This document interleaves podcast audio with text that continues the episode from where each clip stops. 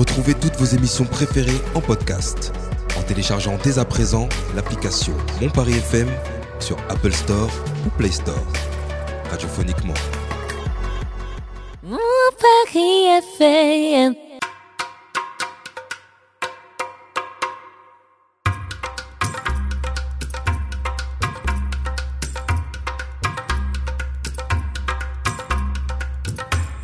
Bonsoir à toutes et à tous et bienvenue dans Ça dit quoi sur Mon Paris FM. Ça va l'équipe ou quoi?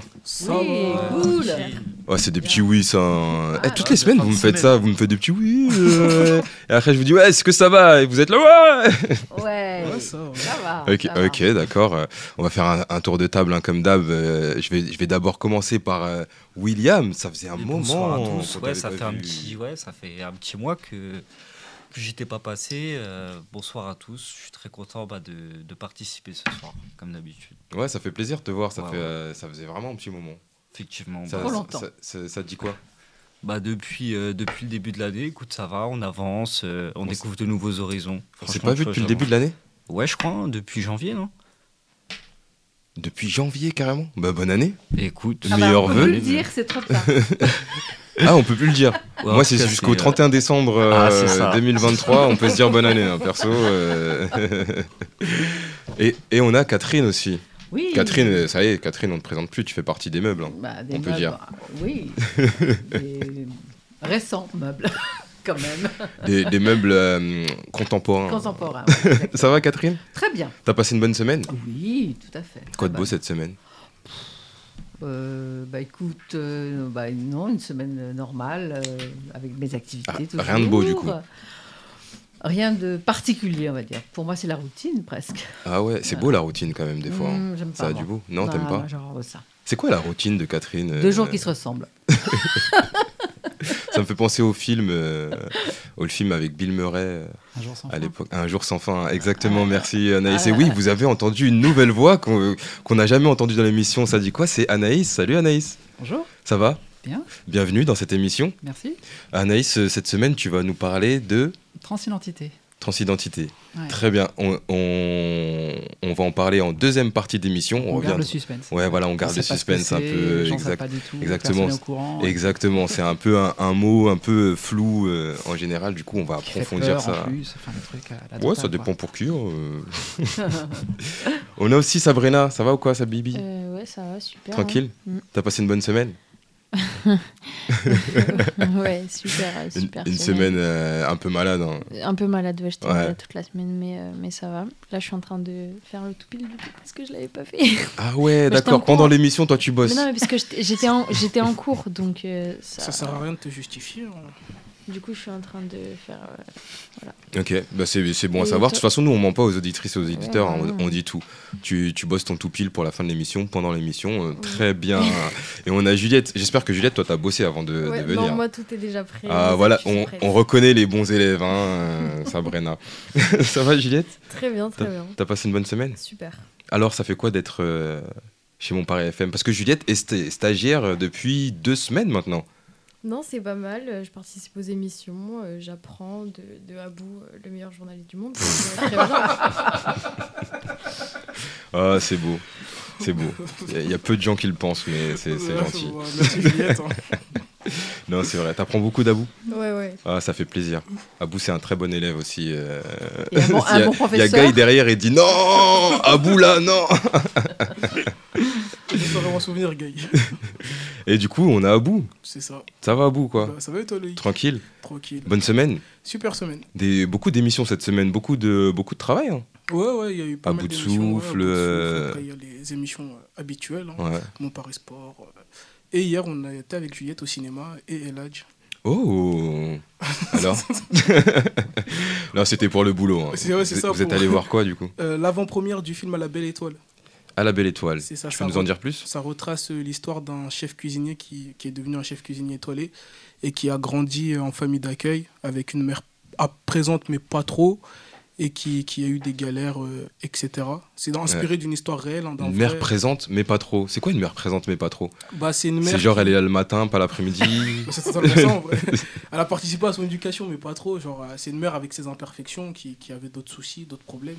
Ouais. Donc, euh, c'est inspiré d'une histoire vraie et c'est joué par Riyad Belaïch, qu'on connaît sous le nom de Just Riyad. ah, c'est un bon acteur alors? Tu peux, nous, tu peux tout dire. hein. Franchement, j'ai pas été transporté par l'acteur. Mais Ouais. c'est mieux que. Je m'attendais pas à ça de lui. Just Riyad, c'est un influenceur. hein. C'est c'est un influenceur qui, fait, euh, qui a commencé en faisant des vidéos drôles, humoristiques. Et c'est drôle, c'est- elles sont drôles ces vidéos. Ouais, ouais, c'est drôle. Ouais, franchement, Ouais. moi- moi, Parce que moi je l'ai vu dans LOL, c'était pas Ouais, hein. drôle. Il était pas drôle. Ouais. il s'est gâché avec le, le temps, mais franchement, au début, ses toutes premières vidéos, moi je le kiffais de fou. Après, malheureusement, la société a eu raison de lui. Eh ben écoute, t'invites euh, les auditeurs et auditrices à, à regarder ce film, à aller voir ce film. Oh, franchement, ça dépend, a combien la place. hein. Si c'est plus de 5 euros, vous fatiguez pas plus que ça.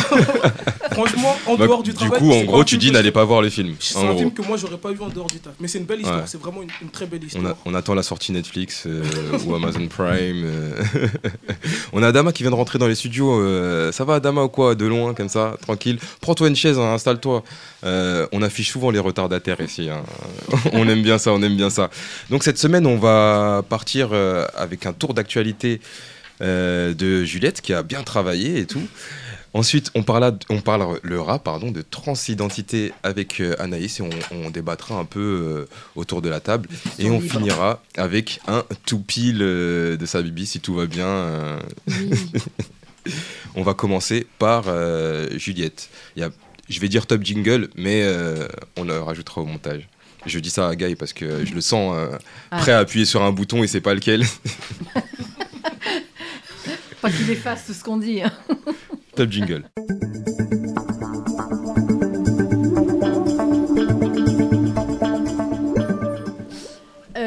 Présenter quatre actualités qui ont un peu marqué la semaine. Euh, donc la première, C8 a été condamné euh, par l'ARCOM à verser 3,5 millions d'euros d'amende euh, pour la diffusion de l'altercation entre Cyril Hanouna et le député de la France Insoumise Louis Boyard. Donc j'aimerais savoir un peu qu'est-ce que vous en pensez, si vous pensez que c'est mérité, juste, ou finalement c'est pas forcément... Moi, je pense que c'est carrément mérité. hein. Il devrait même mettre plus, j'ai l'impression. Parce que c'était vraiment violent. Oui, Je sais pas si vous avez vu euh, Ouais. toutes et tous. euh, Rappelle-nous, parce que. Euh, bah, Il y avait une altercation entre le député Louis Boyard de la France Insoumise et Cyril Hanouna. Et c'était parti en insultes et ça avait pris vraiment de très grosses proportions. Euh, surtout que c'était en direct à la télé, euh, sur une chaîne publique quand même. C'est... Bah, ça, c'est Hanouna, hein, il fait adore. insulter, etc.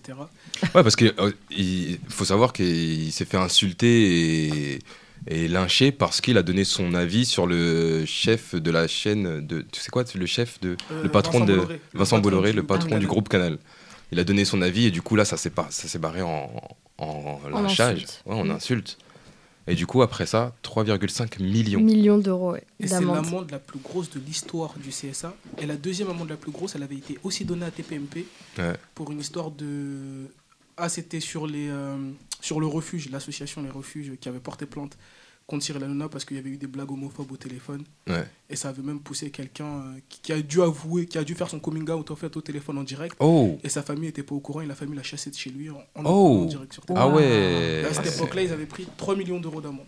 Mais j'ai l'impression qu'en ce moment, j'ai entendu dire qu'il y avait euh, le président Emmanuel Macron qui était un peu euh, à la chasse aux sorcières contre Bolloré en ce moment. Il s'est passé quoi Bolloré, qu'est-ce qu'il a fait? Je sais pas, mais. Parce que pour que Macron se réveille, faut bien euh, qu'il y ait un déclencheur. de la culture, Rima Abdelmalak, elle a déclaré qu'il ne faut pas oublier que ces chaînes, ils ont des fréquences gratuites. Genre C8 et CNews, Ouais. c'est des fréquences gratuites, on leur offre. Et il ne faut pas oublier qu'ils ont des fréquences gratuites, donc il faut respecter les- les règles en vigueur. Et s'ils ne les respectent pas, c'est des chaînes qui pourraient disparaître. Ouais, Donc On ça aime- se tend pour Cyril Hanouna, l'étau se resserre. ouais c'est un, un peu, en ce moment, il est un peu euh, dans le collimateur, j'ai l'impression. Ouais, et Booba aussi qui est à fond sur lui. se Oui. Booba, Booba, le rappeur, euh, qui à la chasse aux influenceurs et influenceuses euh, Et en ce moment. maintenant à Cyril Hanouna, qui, parce qu'il déclare que Cyril Hanouna est derrière les influenceurs. Ouais. Et que Cyril Hanouna, il avait, une, euh, il avait racheté la société de Magali Berda via une société dans laquelle il est euh, représentant, etc.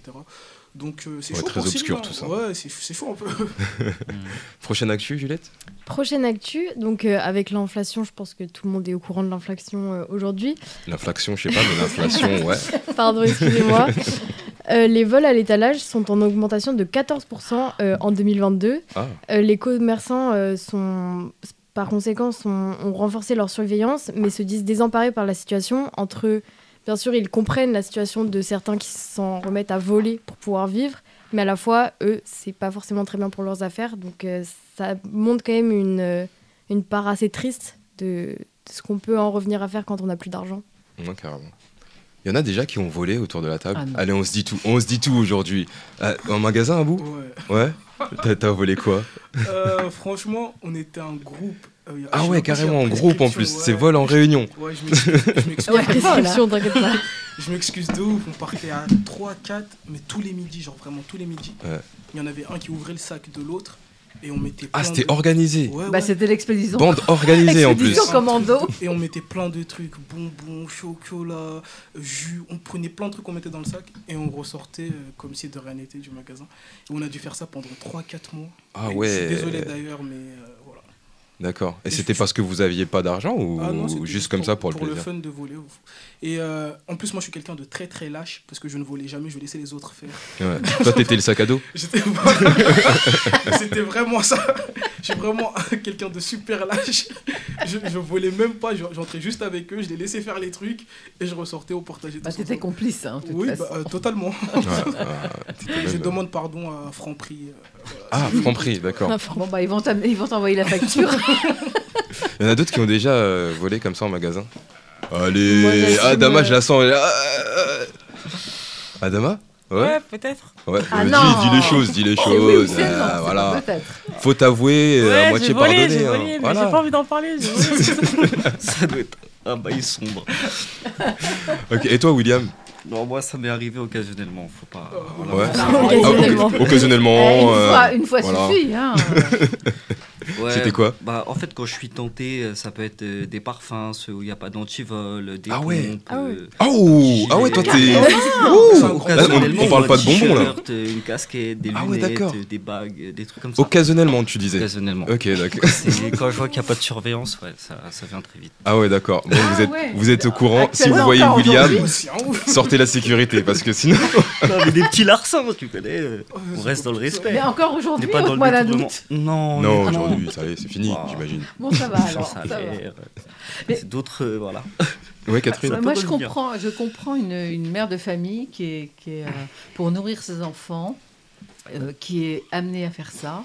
Euh, quand je vois qu'il y a des femmes qui ont été arrêtées par la police, euh, elles ont toujours été relaxées. Parce que c'est bon, euh, d'en venir à des extrêmes pareils, euh, c'est quand même euh, affligeant, je trouve. Ouais. Donc euh, voilà, elles sont, elles sont pas fautives pour moi.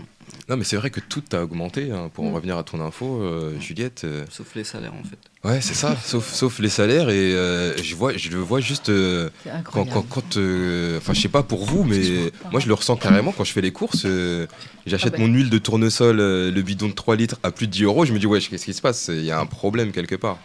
Et euh, tu vois que la facture est, est salée à la Ah, fin pour moins 20, de, 30, moins de choses. 20, 20, enfin, je veux dire, un panier euh, moyen, c'est, je sais pas, euh, 20% ou 25% en plus. hein, c'est, euh, Ouais. c'est- c'est horrible, quoi. Et toi, Sabrina, t'as déjà volé?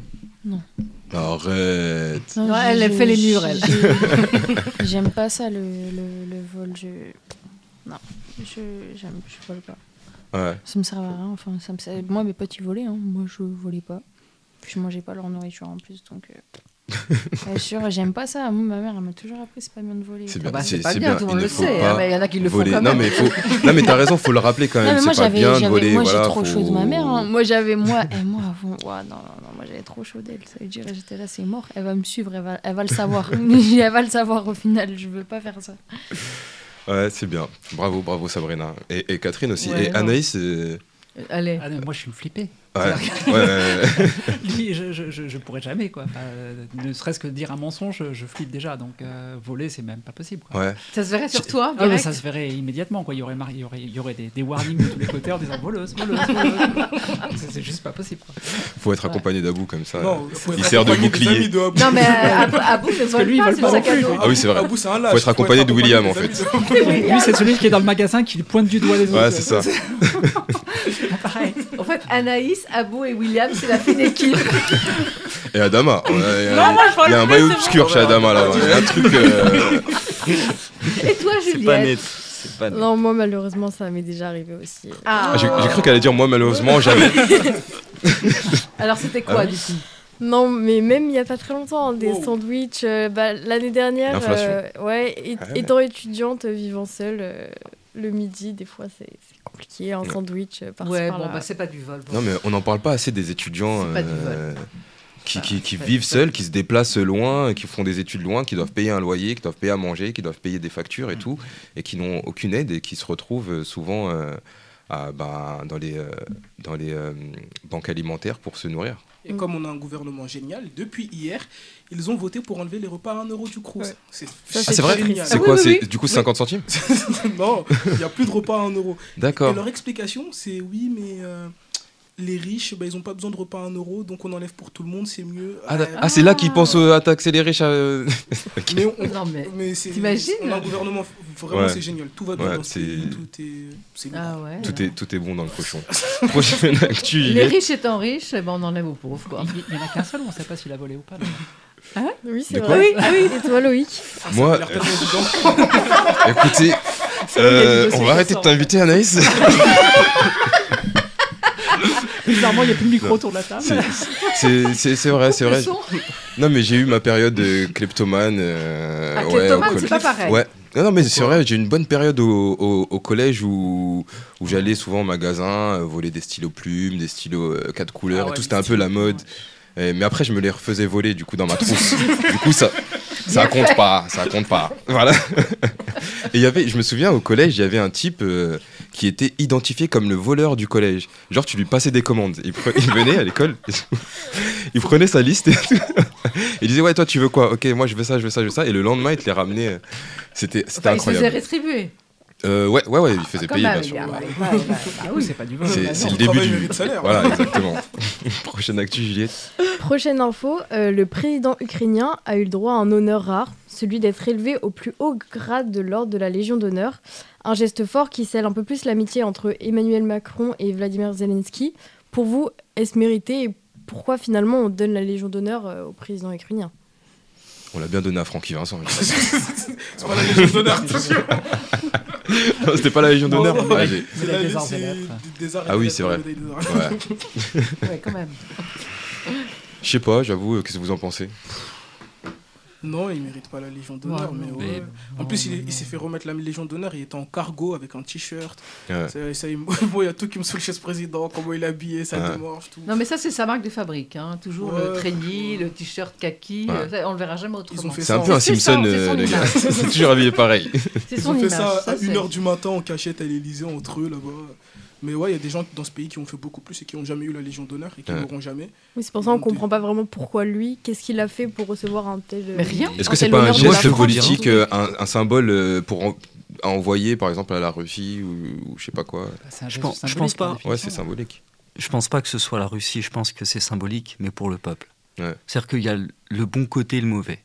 Il y a les méchants et les autres. Tu vois. Et Ouais. nous, on est du bon côté, et les Ukrainiens aussi. La Russie, c'est vraiment le euh, l'ennemi public numéro un, en fait, quand tu regardes.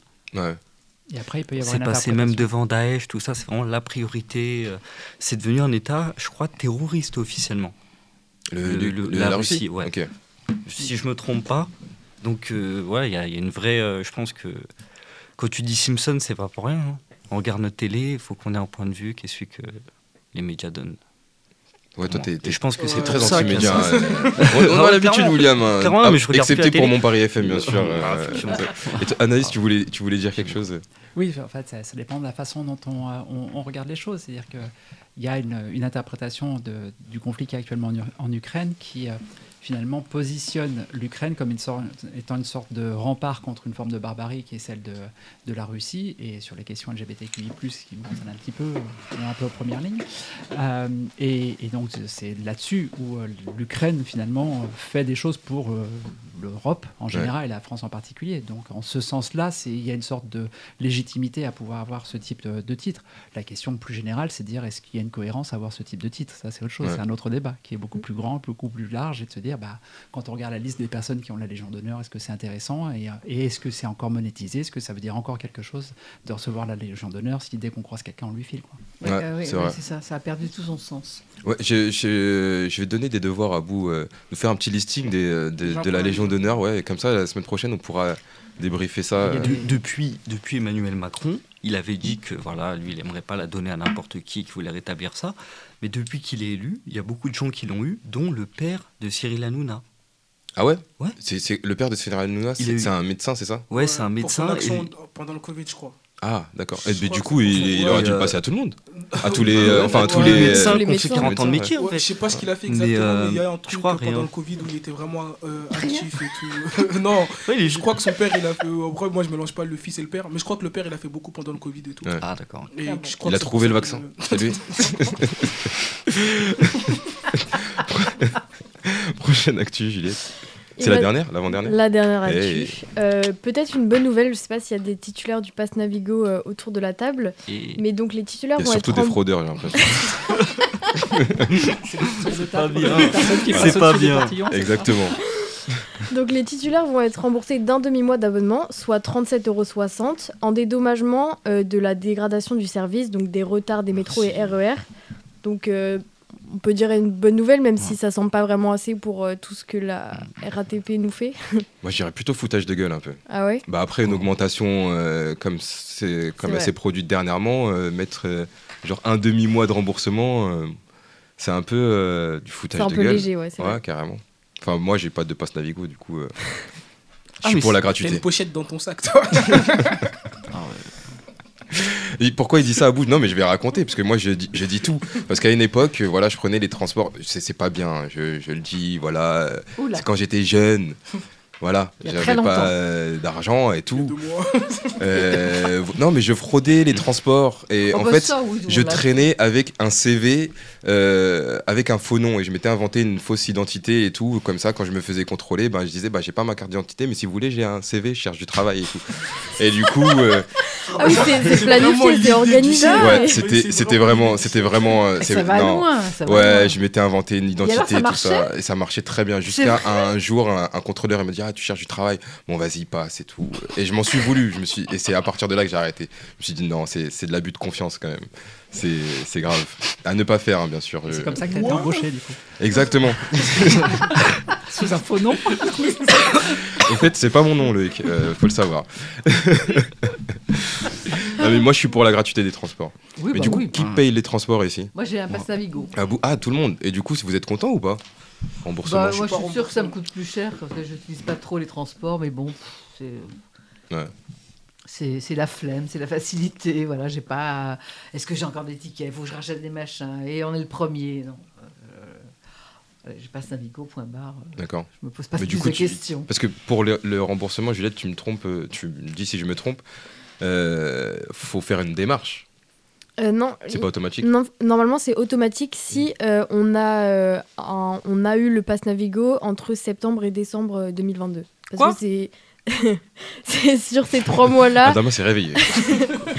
c'est sur ces trois mois-là que, à ce qui paraît, il y aurait eu le plus de retard et donc c'est pour Ouais. dédommager. Et c'est C'est vrai que Même le si reste de l'année, retards ça va très Il bien. fallait être abonné. Genre, moi, je suis pas abonné au Pass Navigo. Je le Ah, paye tous les tous les mois. mois. Ouais, pareil, moi aussi. moi, je suis pas remboursé. Alors que Ah, celui eh, qui elle est maline, euh, Ouais. Pécresse. hein. Franchement, Faut l'avoir à l'année, sinon ça marche pas. Ah moi, je l'ai- ouais. moi, je l'ai à l'année. Ah, l'ai Moi aussi, je l'ai à l'année. Et du coup, remboursement? Je sais pas Oui, je suis père- Et toi, William, tu disais que tu avais le pass? Ouais, je l'ai.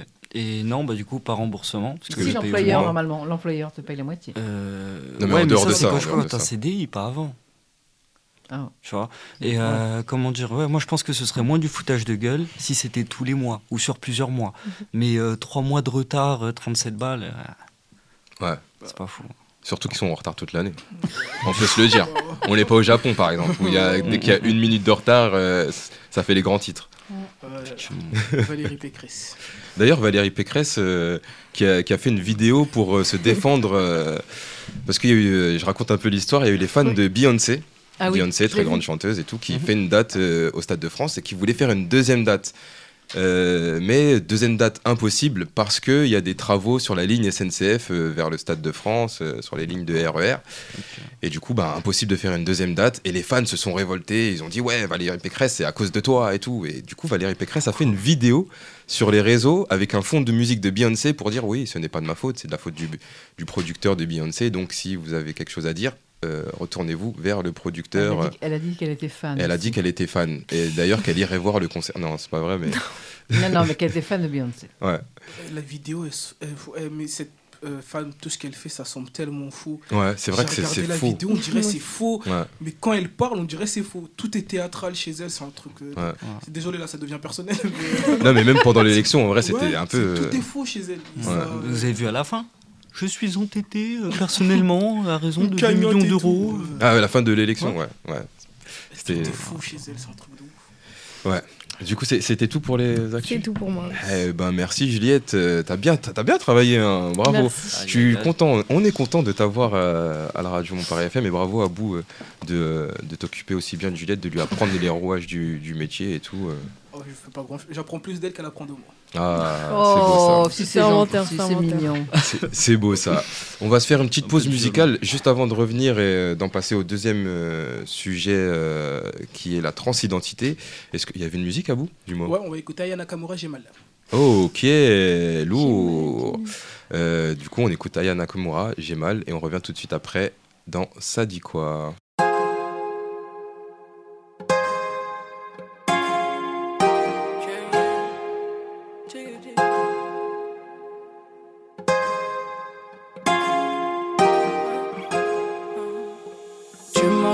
tu m'écoutes pas. Ton amour, je le ressens plus. Je pensais que toi t'étais loyal. Ça l'habitude, moi je finis déçu. T'as vu ma peine, tu restais bloqué là. Mais toi t'as rien fait pour arranger les choses. Ce que tu m'as fait, je vais jamais l'oublier. Non, non, j'arrive pas à sortir de ma tête. Fais-moi confiance, fais-moi confiance, moi je t'aime à la folie. Tu seras au final, quand tout ça va finir. Fais-moi confiance, fais-moi confiance, moi je t'aime à la folie. Tu seras au final, quand tout ça va finir. Mon cœur crie à l'aide, c'est pour ça que je t'appelle. Offre-moi ta main, elle me servira d'appel. Mon cœur crie à l'aide, tu vois pas que je t'appelle. J'ai mal, j'ai mal. Mes sentiments j'en terre, n'en m'appelle plus, j'ai la flemme. Je pensais que t'étais sincère, en fait t'es là que pour la fame.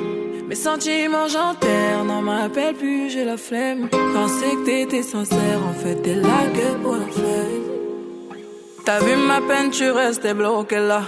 Mais toi t'as rien fait pour arranger les choses. Ce que tu m'as fait, je vais jamais l'oublier. Non, j'arrive pas à sortir de ma tête. Fais-moi confiance, fais-moi confiance, moi je t'aime à la folie. Tu seras au final, quand tout ça va finir. Fais-moi confiance, fais-moi confiance, moi je t'aime à la folie. Tu seras au final, quand tout ça va finir. Mon cœur crie à l'aide, c'est pour ça que je t'appelle. Offre-moi ta main, elle me servira d'appel. Mon cœur crie à l'aide, tu vois pas que je t'appelle. J'ai mal, yeah, j'ai mal. Mon cœur à l'aide, tu vois pas que je t'appelle. J'ai mal, j'ai mal, j'ai mal, j'ai mal. Mon cœur à l'aide, tu vois pas que je t'appelle. J'ai mal, j'ai mal. On est ensemble dans Ça quoi sur mon Paris FM.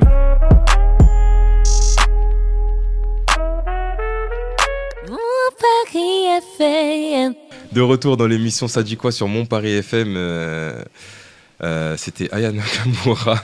J'ai mal. Euh, sujet, de la semaine. Catherine, je te laisse présenter. Alors, j'ai connu Anaïs lors d'une présentation en octobre dernier à la Cravate Solidaire. Et j'ai été euh, assez euh, séduite par l'intervention qu'elle a faite en compagnie de Jules. Euh, et nous avons débattu ici même euh, sur un reportage qui avait été euh, diffusé sur Arte concernant la transidentité. Petite fille. Une petite Film documentaire, Petite fille. Et euh, à l'issue de notre émission, euh, tu m'avais dit euh, c'est dommage qu'on n'ait pas euh, quelqu'un qui soit concerné par le sujet. Ouais. Et je t'ai répondu eh bien, justement, hier, c'est la veille, nous avons eu Anaïs euh, qui a fait une présentation et je vais essayer de me mettre en contact avec elle. D'où la présence d'Anaïs aujourd'hui. Eh ben, bienvenue Anaïs. Bah, rebonjour et bienvenue et remercie. voilà, on est comme ça ici, on aime Ah, bien boucle. euh, dire bonjour. Ouais, voilà, on se fait des petites boucles. Voilà. Et, et du coup, Anaïs, est-ce que tu peux un peu nous parler de, de ton parcours, de, de toi? Ah, Raconte-nous ta vie, Anaïs. Ah bah, c'est au moins, euh, je, je vais peut-être plus parler de, de mon engagement et de ce que je peux Ouais. faire et de la question plus générale qui, au-delà de ma propre personne, est sans doute plus intéressante, qui est le sujet des personnes trans et d'être transidentité en France et la difficulté qu'on peut avoir. Il se trouve que moi, je suis une femme trans, j'ai été assignée garçon à la naissance et euh, j'ai vécu une grande partie de ma vie jusqu'à présent euh, sous une identité masculine et puis depuis 4 ans maintenant, j'ai fait une transition. C'était pour frauder dans les transports. hein, sur mon CV seulement et ça marchait. Euh, mais mais c'était un peu plus profond que toi, ça allait un peu plus loin. Euh, et, euh, mais, de façon plus, euh, plus, plus globale, euh, il, se, il se trouve que j'ai euh, engagé moi ma transition à, à 48 ans parce que je suis une vieille femme de 52 ans. Et, euh, et donc depuis 4 ans, je suis euh, sous mon identité, ma vraie identité, qui est une identité féminine. Et donc je suis une personne trans euh, de ce fait. Et je suis coprésidente d'une association, parce que quand il a fallu que je fasse ma transition, comme beaucoup de personnes trans, je ne savais pas trop comment on pouvait faire, je ne savais pas trop où aller, je ne savais pas trop ce qui, ce qui était possible en France, est-ce qu'on pouvait faire une transition, etc. Et, euh, et donc du coup, euh, j'ai été, je me suis rapproché d'une association qui s'appelle Outrance, et euh, j'ai posé les questions à cette association qui m'a filé des informations. Et puis j'aurais dit, bah, si vous m'avez aidé, il faut que je vous aide en retour. Et donc j'ai mis le doigt dans l'engrenage. Et depuis maintenant deux ans et demi, je suis coprésidente de cette association. Et donc du coup, j'essaie de faire avancer les droits des personnes trans un petit peu partout en France. Et il y a du taf. Il y a du taf. Il y a beaucoup Parce de que travail. tu, tu parles de droit, c'est-à-dire euh, c'est- les personnes trans n'ont pas de droit ou c'est limité? Qu'est-ce qui se... En fait, la difficulté, c'est très peu de personnes savent de quoi on parle quand on parle de transidentité. Euh, si on fait un petit peu le sondage autour de la table, je sais pas ce que vous. Si je vous dis transidentité, ce que c'est pour vous, ce que ça Bah, signifie? C'est quoi en sens de. Qui parle? De genre. C'est ah, bonjour Adama, ça va? Vas-y, exprime-toi. C'est quoi en sens de genre, non? Ouais, C'est tout. c'est tout?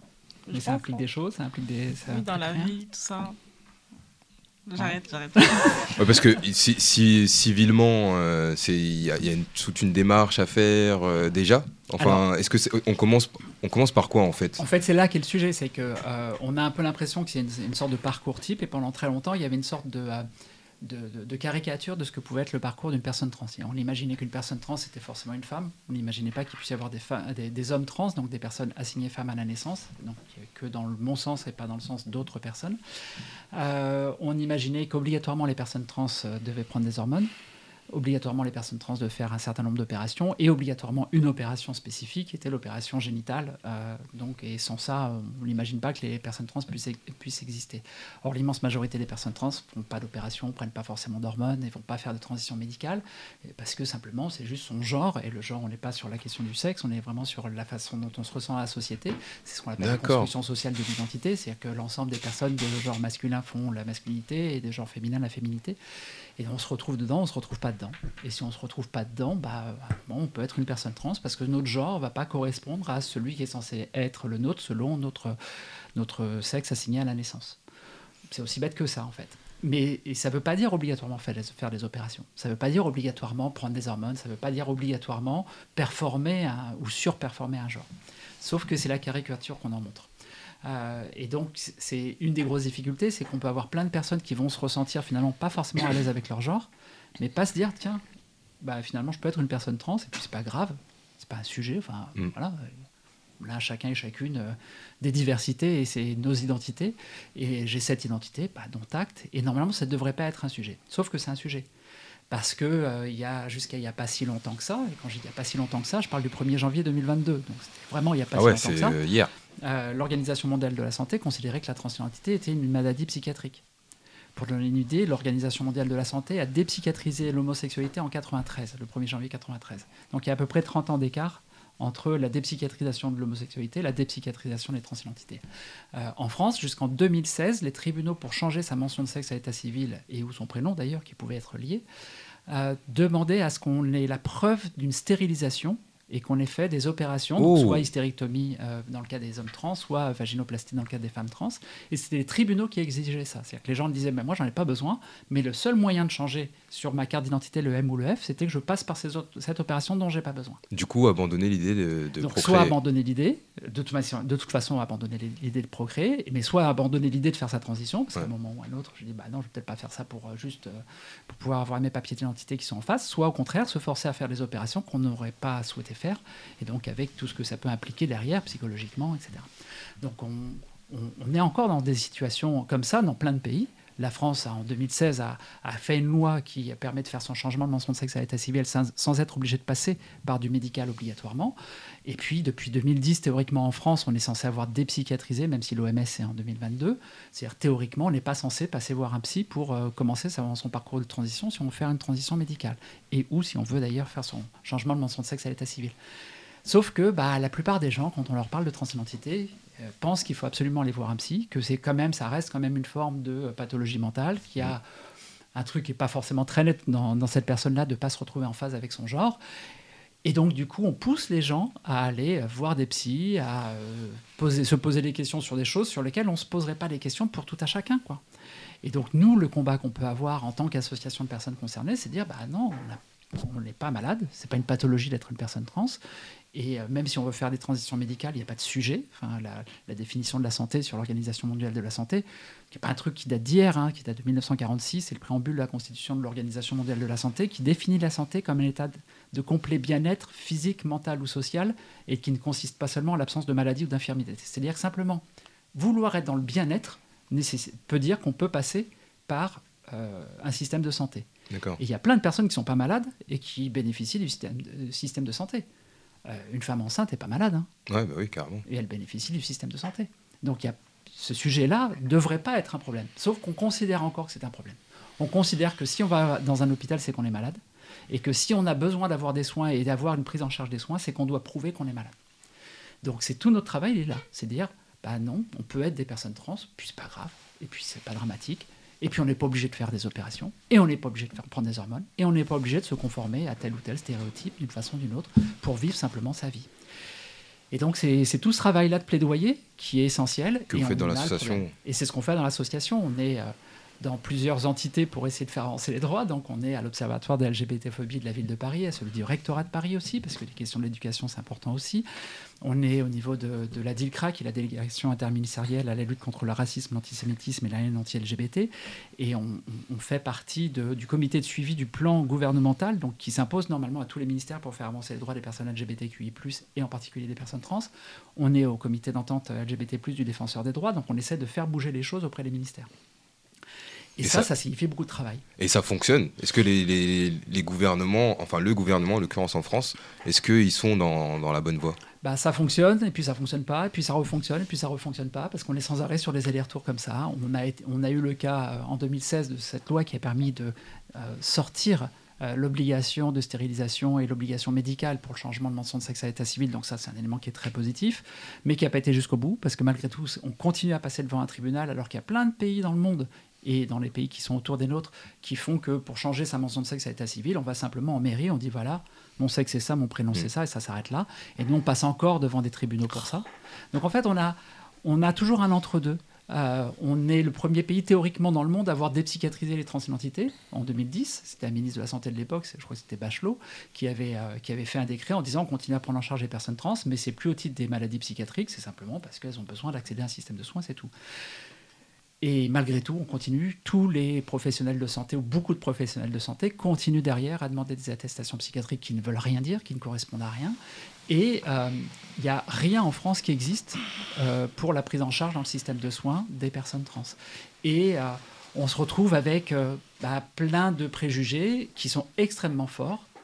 Et l'idée, c'est que euh, aujourd'hui, s'il y a une personne qui commence ses études de médecine, donc qui potentiellement peut avoir besoin d'accompagner des personnes trans, en particulier dans leur transition médicale, il n'y aura pas une minute dans les dix années d'études qui sera consacrée à la transidentité. Alors, mais de, de- au niveau chiffre, ça représente. euh, Il y, a, il y a quand même une. Part- partout. Ouais, mais c'est- ça qui est fou, c'est qu'il n'y a pas. Rien n'est consacré à, à ce chapitre, j'ai envie de dire, euh, dans. Dans le, dans le parcours euh, doctoral, doctor, je regarde à vous, mais je sais pas, c'est pas la meilleure personne que je dois regarder pour ça. mais du coup, quand même, voilà, c'est une grosse communauté. Je veux dire qu'il y a, ça- ce serait légitime. En fait, on a la difficulté, c'est comment on est capable de quantifier combien il y a de personnes trans. Il n'y a pas un test PCR qu'on se fout dans le nez pour savoir si on est trans ou pas. Et donc, pour pouvoir quantifier euh, le nombre de personnes trans, il y a deux éléments qui peuvent exister. Il y a un élément qui est un peu chiffré par rapport aux personnes qui ont accès au système de soins, en gros, ou qui ont fait leur changement de mention de sexe à l'état civil. Mais ça, c'est une sorte de bout du bout du bout du bout, et c'est peut-être pas toutes les personnes, c'est même plutôt une, minori- une minorité parmi les personnes trans. Et l'autre sujet, c'est de poser des questions aux gens, en disant bah, Ok, mais c'est quoi ton genre? Est-ce que tu es un garçon? Est-ce que tu es une fille? Est-ce que tu es une personne non binaire? Est-ce que ton genre il correspond à ton assignation? Donc, de fait, est-ce que tu es une personne trans? Et là, pour poser la question, pour que les personnes soient capables de répondre, il faut que les personnes sachent de quoi on parle. Sauf qu'en France, on ne sait pas de quoi on parle quand Ah, on parle transidentité. Bah, On n'en sait rien. ouais, bah, moi, euh, juste, euh, je fais Ouais, une je parenthèse. Je parle Moi- beaucoup, hein, donc Non, euh, non, il faut me couper de non, temps en temps. c'est ça- très intéressant. Euh, moi, je fais des études dans le sport. Et par exemple, euh, bah, au premier semestre, on a fait de la gymnastique. Donc, euh, on a posé la question à la prof, euh, ouais, s'il y a des élèves transgenres, ça se passe comment? Parce que du coup, il y a des agrès pour les garçons, des agrès pour les filles. Bref, on est noté, voilà. Et euh, elle nous a dit, ouais, euh, nous, on, on note, euh, on note les élèves. Par exemple, tu es une fille, bah, je, vais te noter, je vais te noter sur les agrès des filles. Genre en mode, mais on dit, mais si, genre, ils se considèrent, genre, elle ne se considère pas comme une fille, dit, bah, à la fin de sa transition hormonale, elle pourra faire euh, les trucs des garçons. Du coup, là, on parle d'hormones. euh, Du coup, là, Ouais, ouais, ouais. ouais. Du coup, sans ça, et bah non, tu fais euh, les trucs des filles, du coup. Bah, c'est toute la difficulté. C'est est-ce qu'on reconnaît l'identité de genre des personnes par rapport à la façon dont les personnes vont se déclarer Est-ce que c'est par rapport à des critères légaux qui pourraient être mis Par rapport à des taux hormonaux, par exemple? Mhm. Sur le sport, il y a certains sports qui parlent de taux hormonaux par rapport à ça. Mhm. Il y a des sujets qui. En fait, souvent, les questions de transidentité questionnent de façon beaucoup plus large que ça. Et plein d'autres sujets derrière.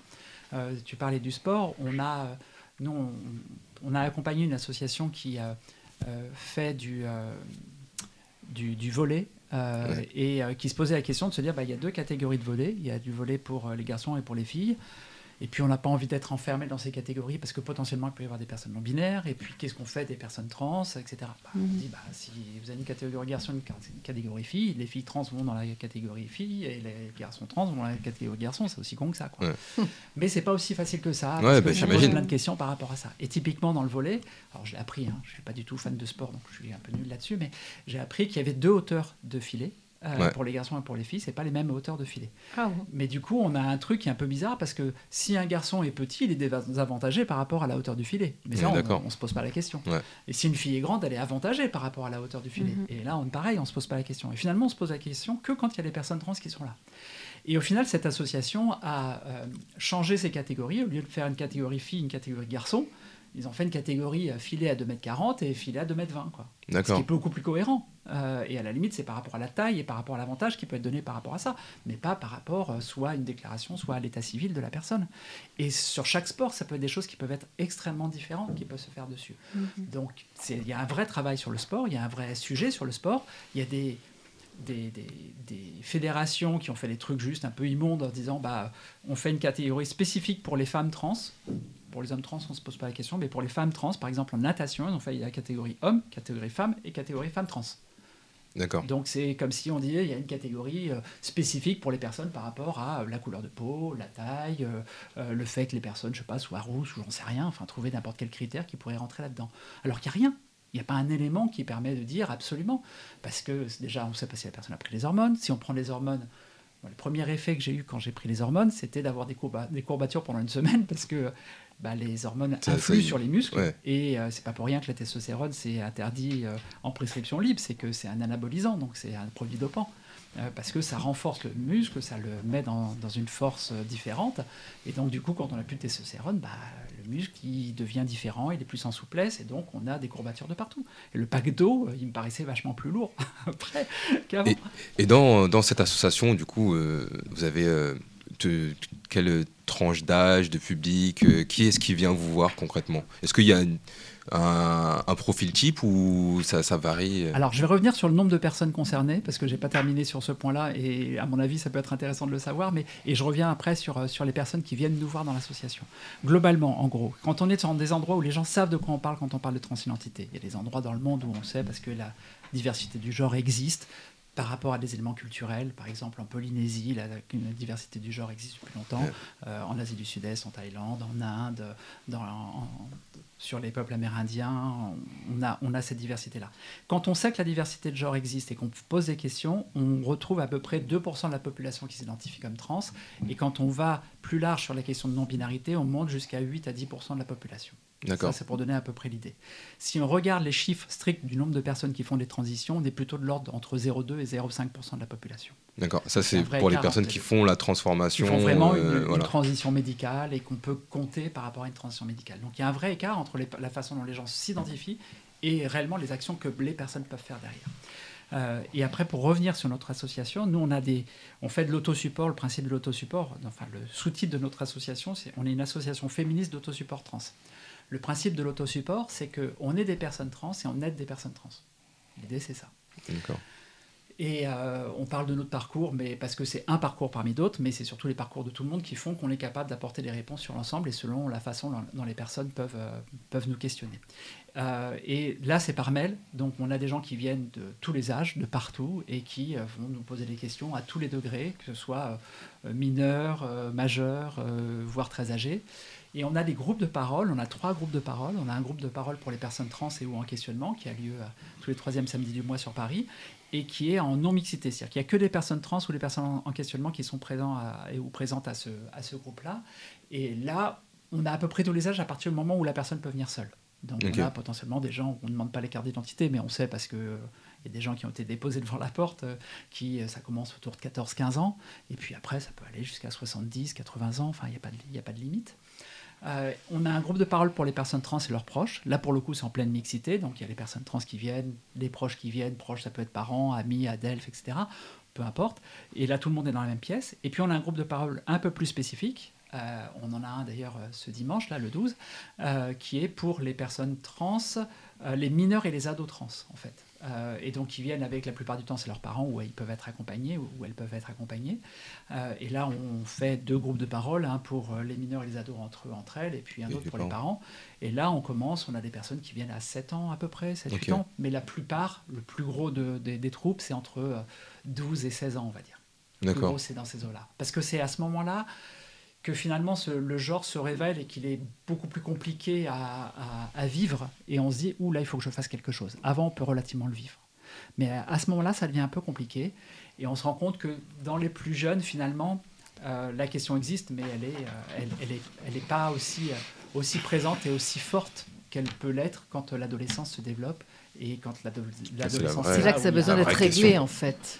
Bah, c'est là où il y a un mal-être. Où c'est dé- détecté, vraiment. Ouais. Ouais. Est-ce est-ce qu'il y en a autour de la table qui ont des questions ou euh, Ok. Ah, j'ai- euh, T'as tout- non, bah, Sabrina Non, moi, non, moi, ça, ça va. Moi, bah, dans mes études, ouais, dans mes études encore, hein, j'ai j'ai déjà posé, euh, franchement, toutes les questions que j'avais posées, je les ai posées, donc euh, on m'a répondu, mais. Mais non, mais c'est intéressant, c'est Ouais, intéressant. Il y a plein de trucs que je savais pas déjà, donc. euh, Mais tout à l'heure, tu parlais de. Tu as, sorti des, des chiffres, tu as dit, euh, voilà, euh, 2% de la population, en, en gros, euh, quand euh, le pays est un peu. euh, met les choses en place pour euh, parler d'identité de, d'identité et tout ça. Mhm. Enfin, les, les pays qui sont. Quand on sait de quoi on parle. Voilà, quand on sait de quoi on parle. Et du coup, depuis qu'on sait de quoi on parle, est-ce que. Enfin, qu'on sait. On sait pas vraiment encore, mais est-ce que euh, on voit une évolution euh, au niveau des, de, de, de l'âge Parce que là, tu as dit qu'il y avait beaucoup d'adolescents, tout ça. Est-ce que ça, ça a joué avec le fait qu'on se pose la question, qu'on qu'on mette le sujet sur la table? Oui, forcément, parce qu'il y a des questions de génération aussi. Euh, typiquement, les questions d'identité de genre. Nous, on fait beaucoup d'interventions, on fait beaucoup de formations euh, dans l'association. Euh, et c'est comme ça que j'ai rencontré Catherine. Et euh, on fait pas mal de formations à l'éducation nationale, mais auprès des professionnels de l'éducation nationale, des adultes de l'éducation nationale. Ok. Ah, ils sont formés des fois. Ok. Bah, euh, on y va nous, on les force. Ils n'ont pas de budget. hein, Par contre, c'est Ouais. l'endroit où il y a le moins de budget possible. Et, euh, et souvent, on fait des, des interventions même un peu gratos parce que c'est le seul moyen pour pouvoir sortir des situations compliquées de, de gamins et de gamines euh, dans des établissements scolaires. Mais, euh, mais en fait, le sujet, c'est que les adultes sont complètement largués sur le sujet. Ouais. Mais les gamins et les gamines, il n'y a pas de problème. L'identité de genre, ouais, on s'en fout. Mais c'est au fait de la question. passé- Ça y est, on est passé à autre chose. Donc il y, a un- il y a un gap générationnel en fait qui existe là-dessus, qui est extrêmement fort. Où en fait la question de l'identité de genre est- semble un truc incontournable, qui est hallucinant, qui est un truc insurmontable pour les, les adultes. Mais pour les jeunes, ils s'en tapent quoi. Enfin, c'est un élément qui rentre dedans et puis à la limite tu vis ta vie, tu fais ton truc et puis c'est pas grave quoi. Euh, Du, du coup, on peut se dire que dans les prochaines générations, bah, on, on aura de moins en moins à, à expliquer, à mettre ce sujet sur la table. Ce sera de plus en plus si- naturel. Sauf si on a le backlash, c'est-à-dire le, fameuse, euh, le fameux balancier qui revient en arrière et Ouais. qu'on revient sur un élément un peu plus conservateur et qui revient sur euh, des éléments idéologiques et qui dirait ça ne doit pas exister et, et- et on prend dessus. On est toujours sur des mouvements de balancier qui existent Ouais. d'une façon ou d'une autre. Euh, en France, on n'est pas bien. hein. Euh, Il y a des études qui ont été faites. euh, On n'est pas pour, bien euh, sur plein de points en France. Ouais, mais là-dessus, alors puis là, c'est pas trop une question de gouvernement, c'est une question de français et de françaises Ah. aussi. Il faut aussi reprendre les choses telles qu'elles sont. Alors, il y a peut-être des questions de gouvernement qui peuvent rentrer en ligne de compte à un moment ou à un autre, mais il faut aussi ses Français sont responsabilités. Bah, disons qu'ils sont pas super Ils tolérants. sont obtus. Ils sont pas super tolérants sur toutes les diversités, quelles qu'elles soient. Ouais. Très obtus. et, euh, et on a ce sujet-là sur les questions LGBTQI+, en particulier, et sur les questions trans en particulier. Par exemple, il y a une, une étude qui a été faite par euh, YouGov, qui est un institut d'études euh, de sondage, quoi, enfin, où ils font des études un peu partout. Ils ont fait des études dans huit pays occidentaux. Donc il y a la France, il y a la Grande-Bretagne, il y a l'Italie, il y a euh, l'Espagne, il y a les États-Unis, l'Allemagne, etc. Et ils ont posé la question de savoir mais comment vous réagiriez à l'annonce de la transidentité d'un ou d'une proche? Est-ce que vous allez réagir a priori favorablement, a priori défavorablement? En France, il y a 47% qui, des personnes qui disent a priori je vais répondre favorablement. Moins d'une personne sur deux. Sur les huit pays qui sont testés, la France est le pire des pays. Le deuxième pire pays, c'est les États-Unis à 57%, 10 points au-dessus. Ah, on est, on est derrière, les États-Unis carrément. derrière les Ah ouais, États-Unis. c'est chaud. Incroyable. C'est là où ça devient 57%. inquiétant. Alors Ouais, là, ça, c'est. L'Espagne, ils sont à 87% favorables. Ok. L'Italie, 78% favorables. Même les Italiens. Donc en fait, On est vraiment nous en dehors. on est ouais. complètement intolérants de base. On connaît pas, on sait pas ce que c'est, on n'aime pas. Ouais. Et on a, on a derrière des choses pas. qui sont hallucinantes. C'est qu'il y a une grosse étude européenne qui a été faite. Là, c'est les laboratoires européens qui font des études un peu partout sur les discriminations. Il y a une immense étude qui a été faite sur les questions de discrimination LGBTQI+, et savoir comment les personnes elles-mêmes se ressentent par rapport aux discriminations. Sur la question de savoir est-ce que vous considérez que sur les cinq dernières années, et c'était en 2020, donc ça prend 2015-2020, sur les cinq dernières années, vous, vous considérez que les discriminations contre les personnes LGBTQI+, et contre les personnes trans ont été pires, euh, meilleures? Enfin, Est-ce que c'était, votre situation s'est améliorée ou ça s'est dégradé? En France, on est le deuxième pire pays. Le premier Ah pire ouais. pays, c'est la Pologne. Donc on est juste après la Pologne, mais la Hongrie, ils sont loin derrière. Ouais. Après, le, deuxième, le troisième pays, je crois que c'est la Bulgarie, la Hongrie. Enfin, nous, on est à 40%, et la, la, la Hongrie, ils sont à 20%. Voilà, Ok. c'est- c'est- L'idée, c'est ça. Et quand on parle de violence, c'est-à-dire est-ce que vous considérez que les, vous avez subi ou vous subissez, ou en tant que personne LGBT+, on subit plus de violence dans votre pays maintenant par rapport à il y a 5 ans? Et là, la France est le pire pays d'Europe. Ah ouais, devant, largement devant la Pologne. C'est de- de- depuis qu'on a mis la question un peu euh, sur la table, il y a de plus la d'agression, il y a plus de haine, c'est ça? Il ne faut pas oublier qu'on est aussi le pays qui a, on a foutu un million de personnes dans la rue sur le mariage pour tous. Et on a mis un million de personnes dans la rue pour le mariage d'autres personnes. Ouais. What the fuck, quoi Qu'est-ce qui s'est passé? Il y a des gens qui ont dit tiens, moi je vais passer mon dimanche à aller dans la rue pour manifester contre d'autres personnes que je connais pas, dont j'en ai rien à foutre, mais je veux pas que ces personnes-là aient un droit. Ouais, c'est fou ça. On est dans ce pays-là, quoi. Donc c'est pour ça qu'on a du taf. C'est pour ça qu'on va faire les formations. C'est pour ça qu'on essaie de parler, de dire bah on existe et puis on a le droit d'exister, puis on va rien changer à votre vie, vous inquiétez pas, euh, c'est pas contagieux, ça va bien se passer. Et puis, puis voilà, on va avancer simplement. J'ai une petite euh, dernière question. Moi aussi. Euh, Moi aussi. ah ça y est, Ouais, les gens se réveillent quand on arrive vers la fin, les gens se réveillent.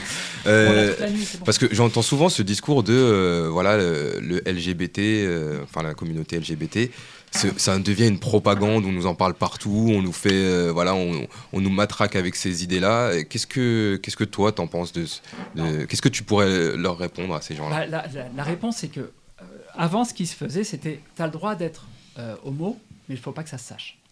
Tu as le droit d'être trans, mais il faut pas que ça se sache. Donc quand c'était faut pas que ça se sache, il faut pas que ça se voit, il n'y a pas de problème. Il y a un candidat à l'élection présidentielle, par exemple, qui résumait ça de façon assez intéressante, parce qu'il y a un podcast qui a été fait avec tous les candidats à l'élection présidentielle sur ces questions-là, questions de féminisme et les questions de, de haine anti-LGBT, et qui disait, mais moi, j'ai pas de problème avec les, les- homos, mais euh, en gros, ce qu'il aimait bien, c'était les mo- homos mondains, quoi. Ceux qui étaient dans les salons et qui pouvaient avoir, mais à la ville, il fallait être marié, avoir des enfants, être père de famille, parce que D'accord. d'ailleurs, il y a que les hommes qui étaient regardés. Et c'est pour, euh, pour vous donner une idée, c'est un candidat à l'élection présidentielle dont le, le nom de famille commence par un Z. Je vous donne une petite Ouais. idée. C'est Zemmour Ah ouais. J'adore.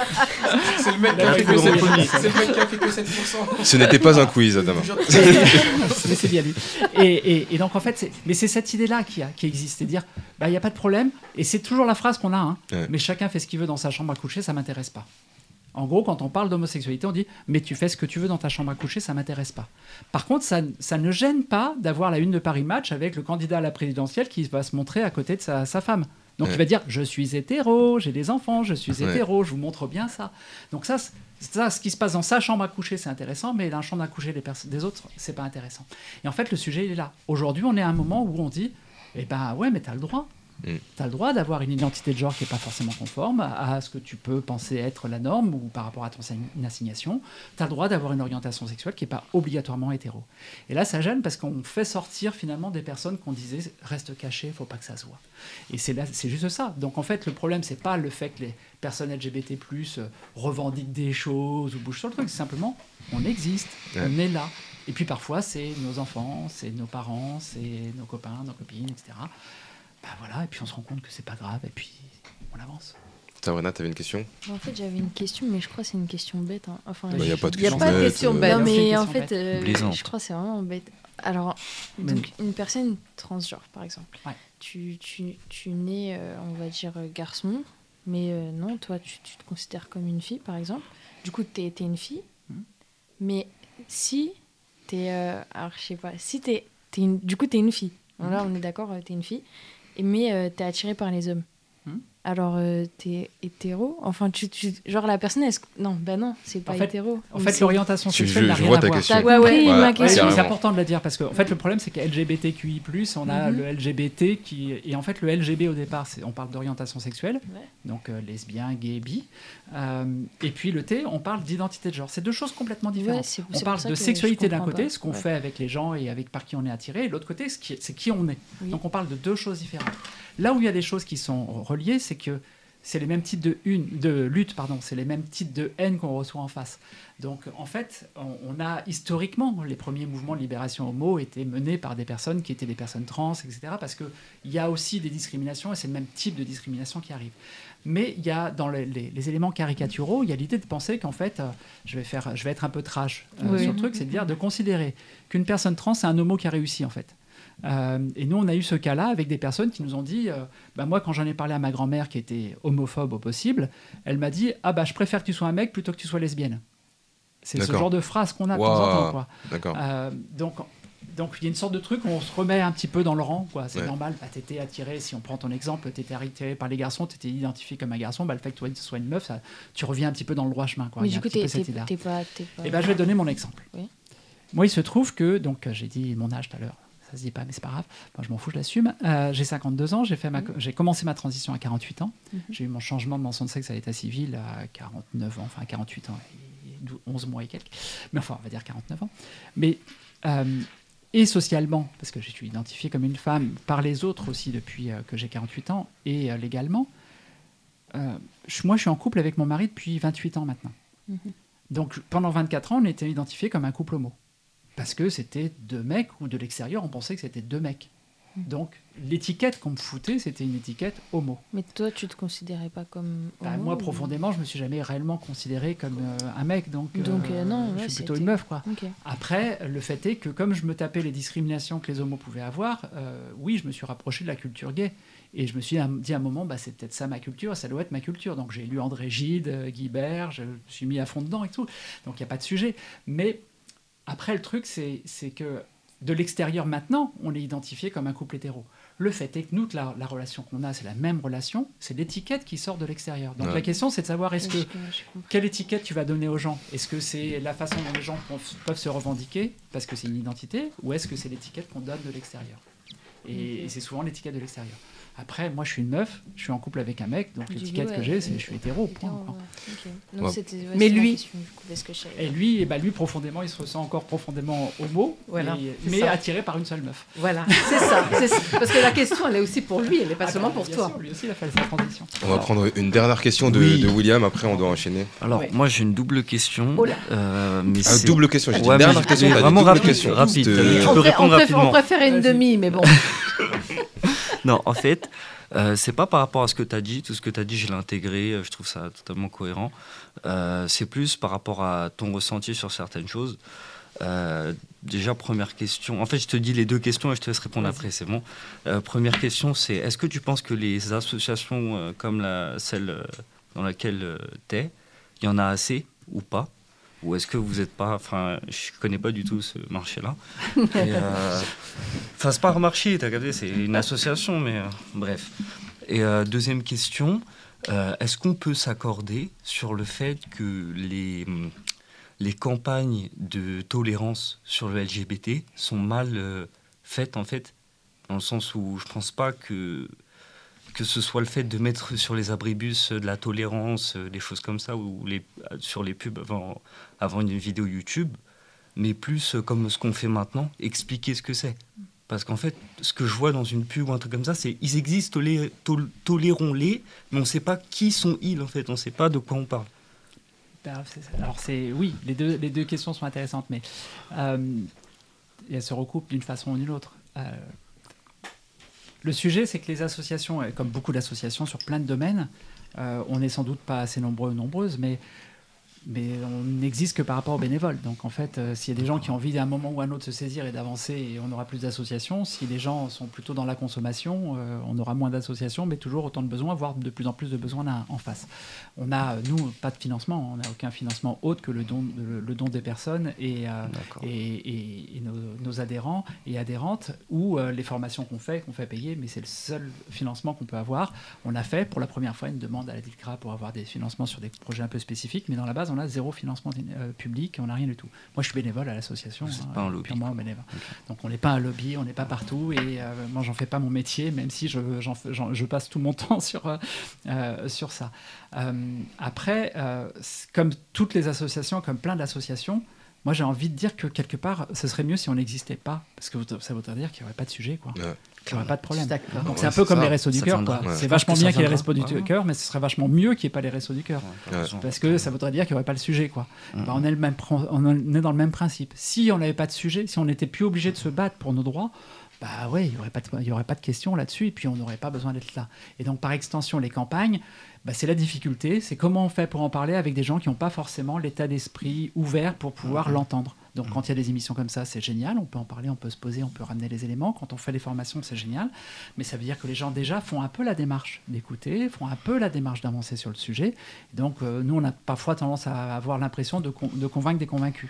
Donc il y a aussi un besoin de visibilité qui, qui existe de temps en temps. Et parfois, les droits avancent fortement quand il y a une personne un peu connue qui sort du bois.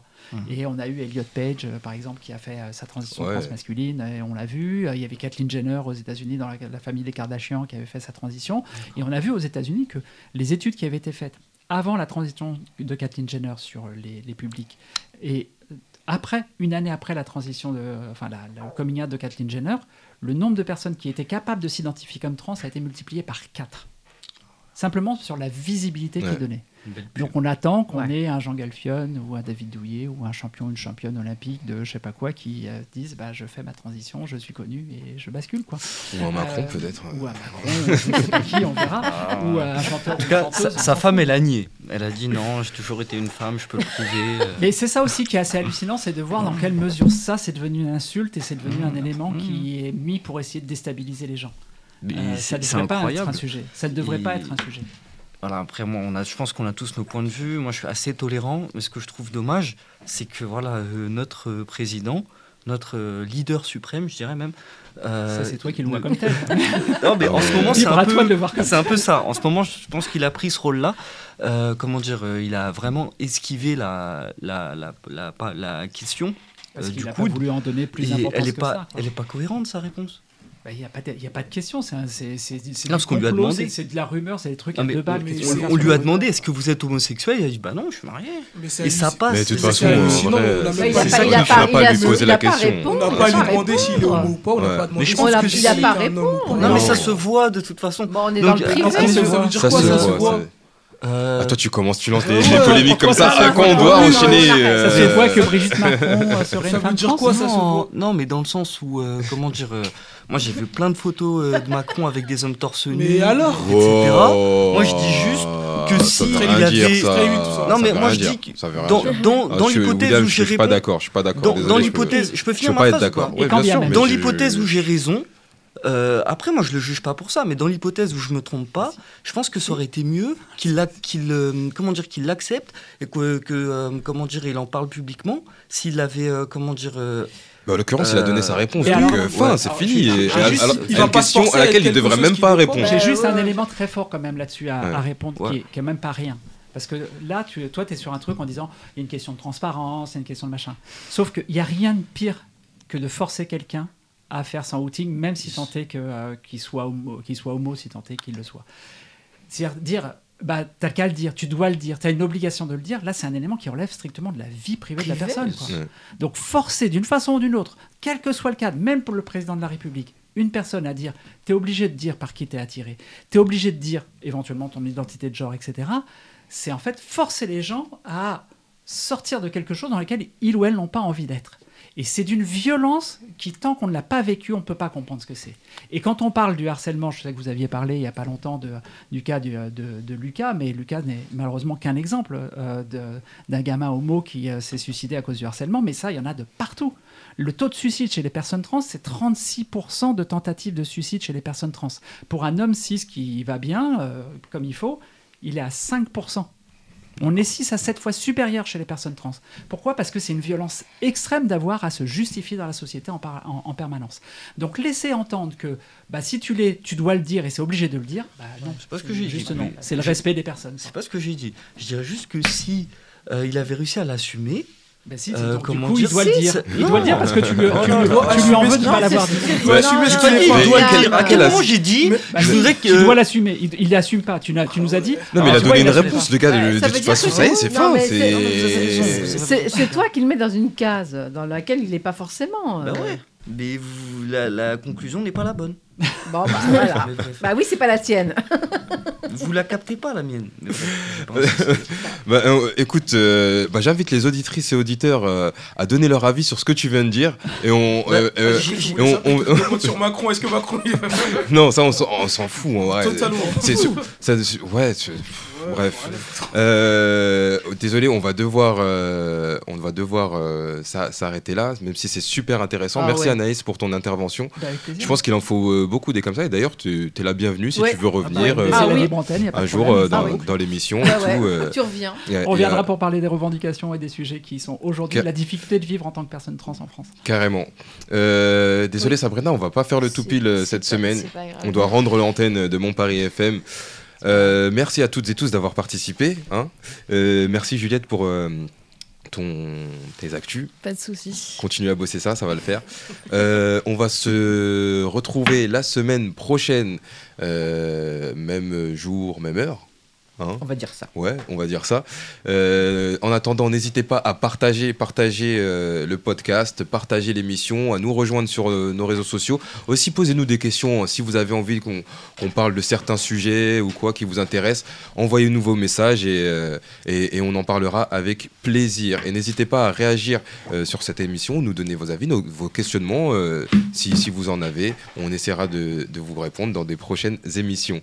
Oui, Je vais juste faire une petite pub quand même. Euh, si Oui, vous voulez bah, avoir bah, un peu d'informations, si vous êtes des personnes trans euh, ou si vous voulez, vous renseigner sur le sujet, on a un site outrans.org, out, euh, O-U-T-R-A-N-S.org, et c'est notre site. Vous avez toutes les informations qui vont bien dessus. Voilà, et on mettra euh, le lien dans le. Je, je fais un signe, mais personne ne me voit. on mettra le lien dans la description du podcast ou trans.com. Org. Org. Oh là là, il- organisation. le gars On n'écoute une rien du tout. on C'est pas gagné, c'est pas gagné. Euh, on se quitte tout en musique à bout Yes, Don't Watch Me Cry de Georgia Smith. J'ai rien compris. Oh, it hurts the most cause I don't know the cause. Maybe I shouldn't have cried when you left and told me not to wait. Oh, it kills the most to say that I still care. Now I'm left trying to rewind the times you held and kissed me there. I wonder if you're thinking, is she your adored alone? I wonder if you tried to call but couldn't find your phone. Have I ever crossed your thoughts because your names are over mine? A moment in time, don't watch me cry. A moment in time, don't watch me cry. I'm not crying cause you left me on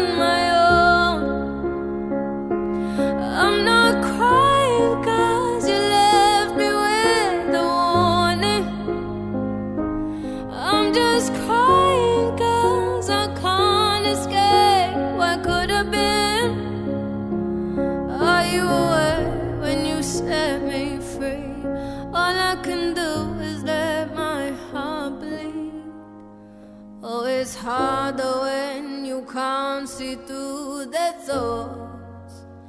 Not that I wanna get in, but I want to see how your mind works. No, it's harder when they don't know what they've done. Thinking it's best that they leave,